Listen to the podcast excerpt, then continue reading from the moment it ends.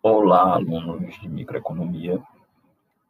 Esse podcast ou esse, esse áudio é tudo simplesmente para a gente tratar de alguns aspectos que são relevantes para a compreensão dos elementos que são explicados em vídeo no decorrer do curso.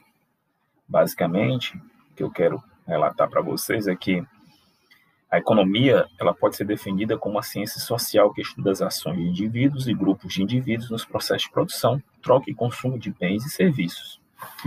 Sendo assim, o objetivo da economia, como a maioria das ciências, é a explicação e a previsão. Então, como vocês aprenderam em metodologia científica, a economia ela tem um, caráter científico de explicar certas coisas e ser utilizada para prever outras. Então, a gente tem nessa abordagem teorias que empregam raciocínios abstratos dedutivos é, e estudos puramente empíricos que tentam captar informações que corroboram o que a teoria diz. Então, na microeconomia, a gente tem uma teoria ou conjuntos de teorias sobre comportamento de determinados entes sob determinadas condições. A abordagem teórica e a empírica são complementares. Tá? As teorias proporcionam guias para os estudos empíricos e estes testes para suposições e conclusões das teorias. Então, com base nisso, é, a gente pode ter como prerrogativa que as teorias contêm três conjuntos de elementos: dados, que desempenham um papel de parâmetros que se supõem externos à estrutura analítica, variáveis, cujas magnitudes se determinam dentro da teoria, e suposições comportamentais ou postulados que definem o conjunto de operações pelas quais são determinados os valores das variáveis. As conclusões de uma argumentação teórica são sempre tipo o que aconteceria se.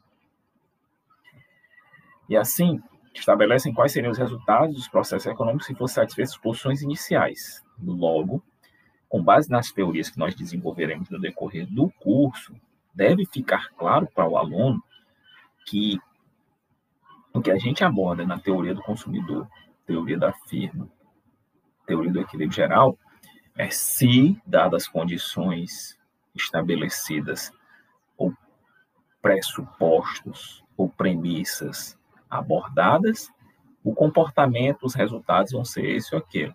Então, não fiquem é, com uma coisa fixa na cabeça de que os teoremas ou resultados obtidos a partir de determinados comportamentos, eles valem para todos os casos, eles valem se tal coisa acontecer, tá?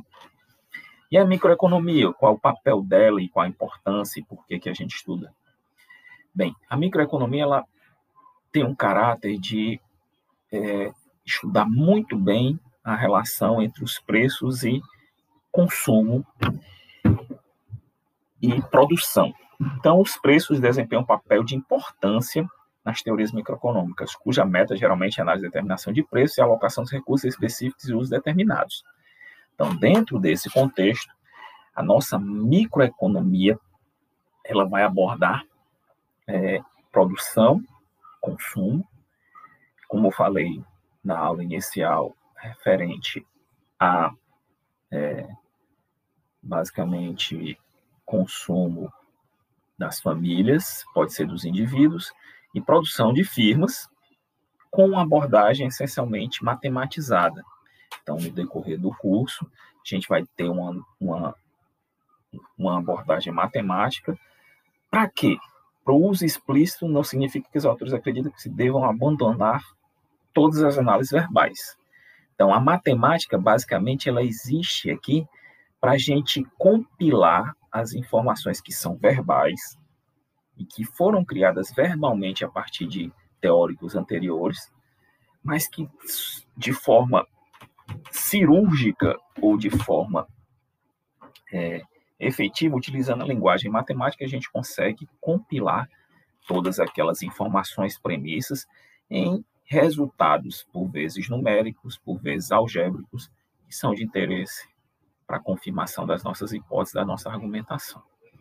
Então, com base nisso, Eu gostaria que vocês entendessem isso, e aí eu posto esse áudio para vocês poderem compreender, e espero que no decorrer do curso fique, sempre claro para vocês que a gente está estudando teoria, e a teoria, ela parte premissas, e os resultados que ela propõe estão condicionados a se tais premissas ocorrerem, tá? Forte abraço, até daqui a pouco.